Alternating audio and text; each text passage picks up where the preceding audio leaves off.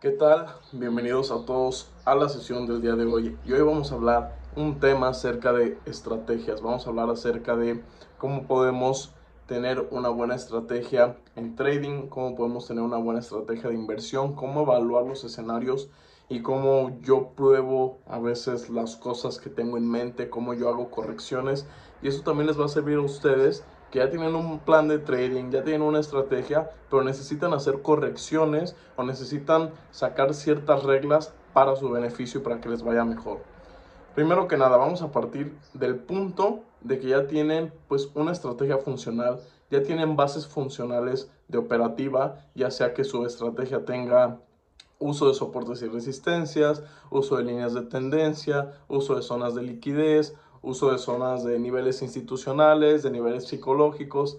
Vamos a dejar las confluencias la que sea, la que a ustedes les haya funcionado y la que ustedes al final se sientan más cómodos para operar y la que se sientan ustedes con mayor confianza y con la, con la que ustedes quieren quedarse a largo plazo, pero hay ciertos detalles que tienen que ir corrigiendo. Vamos a enfocarnos en ese punto. ¿Qué detalles o cuándo puedo yo corregir cosas o cuándo debo de corregir cosas? Usualmente, cuando nosotros estamos operando una estrategia, vamos a encontrarnos en puntos donde si yo hago o tomo una decisión para entrar en esa operación, generalmente siento confusión. Cuando siento confusión al momento de entrar en una operación, es porque tal vez la regla o no está bien establecida o si tienes tú algún sistema ajeno, eh, se refiere a que no la has entendido completamente bien. Ahí en esa opción hay que acercarse con el mentor, por ejemplo conmigo si son de la academia, yo les explico toda la regla. Pero si están ustedes con un sistema aparte, eh, personas que no tienen sistemas relacionados a esto, lo que yo les recomendaría es vean ese punto, vean qué ideas tienen de ese, esa entrada que ustedes están a punto de tomar ya sea que el mercado entró a su zona, pero eh, da un tipo de vela de entrada en la que a ustedes les genera confusión o les genera algo de inseguridad. Entonces ahí hay que atacarlo con una regla. Ahí hay que enfocarnos en corregirlo con una regla.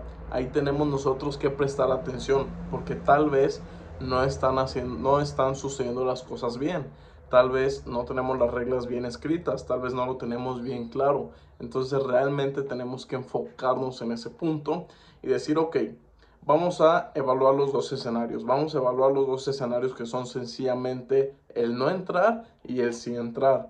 Ahora, para esto, nosotros tenemos que crear un tipo de regla con nuestra estrategia diciendo que cuando el mercado entre en ese punto, haga ese movimiento que nos está sucediendo, analizar todo lo que está pasando en el mercado en ese momento. Y ahí nosotros podemos sacar características. Por ejemplo, si vemos que el mercado tuvo un impulso muy fuerte y llegó a dar una entrada en la que nosotros no estamos cómodos, hay que anotar esa característica de lo que pasó antes que a nosotros no nos deja estar en paz. Ya cuando tengamos esa, característica, vamos a buscar darle solución. Si entramos la mayoría de las veces en esa operación y nos da pérdida, entonces lo mejor es crear una regla para no entrar.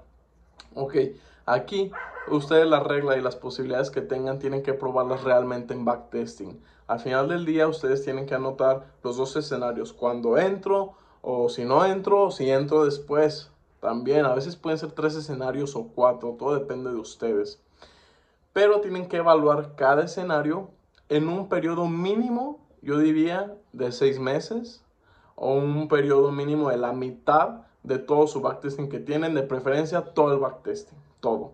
Yo sé que esto suele ser muy enfadoso o cansado o aburrido y prefieren no darle solución y prefieren seguir operando con lo que ya saben y piensan que les, va, les está funcionando, pero cuando se vuelvan a topar con un escenario así, ¿Qué pasa? O sea, no es tanto que pierdan el trade. A veces es esa inseguridad que va creciendo en ustedes mismos por no darle solución. Porque saben que hay algo que se tiene que corregir, pero no se han puesto a la tarea de corregirlo.